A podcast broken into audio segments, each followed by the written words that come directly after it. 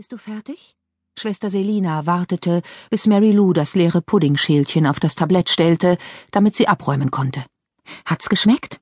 Mary Lou lächelte schief. Hm, geht so. Krankenhausessen halt. Ich bin froh, wenn ich endlich entlassen werde. Ein paar Tage wirst du noch bleiben müssen. Dr. Jung meint, dass ich am Montag vielleicht raus kann, wenn meine Blutwerte bis dahin okay sind. Krankengymnastik kann ich auch zu Hause weitermachen. Ich verstehe schon, dass du heim willst. Schwester Selina räumte das Geschirr vom Beistelltisch am Nachbarbett ab. Du hast wahnsinniges Glück gehabt. Die ganze Sache hätte auch anders ausgehen können. Mary Lou mochte gar nicht daran denken. Vor drei Wochen hatte sie einen Unfall gehabt und sich dabei eine Hirnblutung zugezogen. Nach einer schwierigen Operation hatte sie ein paar Tage im Koma gelegen. Die Ärzte hatten auch nicht sagen können, ob Lähmungen, Sprachschwierigkeiten oder andere Beeinträchtigungen zurückbleiben würden, aber Mary Lou hatte keine weiteren Verletzungen außer einem gerissenen Meniskus und ein paar Blutergüssen. Der Meniskus war genäht worden und im Moment humpelte Mary Lou noch mit Krücken umher. Aber sie bekam Krankengymnastik und es wurde täglich besser. Bald würde sie keine Gehhilfen mehr brauchen. Der Arzt hatte ihr versichert, dass sie, nach einer Pause, auch weiterhin Ballett tanzen könnte. Das bedeutete jedoch im Klartext, dass eine Profikarriere als Tänzerin wohl ausgeschlossen war. Stefan kam fast jeden Tag ins Krankenhaus, um sie zu besuchen. Inzwischen waren sie so etwas wie gute Freunde, und Mary Lou stellte mit Erstaunen fest, dass ihre Verliebtheit in Stefan ziemlich nachgelassen hatte. Sie freute sich jedes Mal, wenn er kam, und dann redeten sie über alles Mögliche, wie echte Kumpel eben.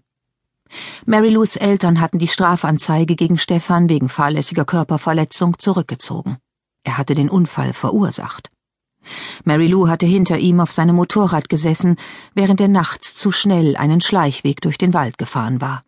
Bei einer Kurve hatte er dann die Kontrolle verloren, die Maschine war ins Gestrüpp gerast und Mary Lou war vom Beifahrersitz geschleudert worden. Stefan hatte nur ein paar Schrammen abbekommen, die mittlerweile abgeheilt waren. Mary Lou schaute auf den Wecker, der auf dem Nachttisch stand. Sie griff nach ihren Krücken und humpelte ins Bad, um sich schnell zurechtzumachen, bevor um 14 Uhr die Besuchszeit begann. Das Spiegelbild zeigte ihr ein blasses, leicht hohlwangiges Gesicht mit riesig wirkenden grünbraunen Augen. Subdurales Hämatom. Mary Lou hatte inzwischen im Internet einiges darüber gelesen und wusste, dass sie dem Tod noch einmal von der Schippe gesprungen war. Während sie mit der kleinen Mascarabürste die Wimpern tuschte, fiel ihr eine Bewegung im Spiegel auf. Sie drehte sich um. Dorian! Vor ihr stand ein junger Mann, seine Gestalt war leicht durchscheinend. Mary Lou konnte durch seine Brust den Haken der Badezimmertür sehen, an dem der Bademantel ihrer Bettnachbarin hing. Hallo, kleine Schwester. Komm ich ungünstig? Du hast mich erschreckt, sagte Mary Lou vorwurfsvoll. Jetzt ist außerdem gleich Besuchszeit. Was machst du hier? Wer kommt denn? fragte Dorian neugierig. Ich weiß nicht genau. Vermutlich Victoria und Stella, vielleicht noch jemand aus meiner Klasse. Und dieser Stefan. Ja, und Stefan. Aber der kommt erst später, so gegen vier Uhr, weil er heute endlich sein Motorrad aus der Werkstatt holen kann. Auf das du dich hoffentlich nie mehr setzen wirst. Mary Lou verschränkte die Arme. Du hast mir gar nichts vorzuschreiben, erwiderte sie leicht trotzig, allerdings mit einem sanften Unterton. Dorian meinte es ja nur gut. Ich denke schon. Immerhin bin ich dein Bruder, der vor sechs Jahren gestorben ist. Haben Geister denn das Recht, sich in das Leben anderer einzumischen? Wenn es nötig ist? Dorian lächelte.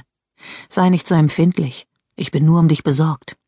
Sorry, aber das Krankenhaus hier macht mich langsam verrückt, sagte Mary Lou. Ich dreh durch, wenn ich nicht am Montag rauskomme. Und wenn ich dran denke, dass ich wegen dieser blöden Knieverletzung nie mehr auf der Bühne stehen werde, dann. Mary Lou hatte Tränen in den Augen. Wer sagt das? Das sagt keiner, das ist es ja. Sie wollen mich schonen, anstatt mir die Wahrheit zu sagen. Keiner versteht, was es heißt, einen Traum aufgeben zu müssen. Ich verstehe dich. Ich musste auch vieles aufgeben. Aber dafür kannst du jetzt so vieles, was früher nicht möglich war. Zum Beispiel an jedem Ort der Welt auftauchen, ohne dass dich jemand sieht.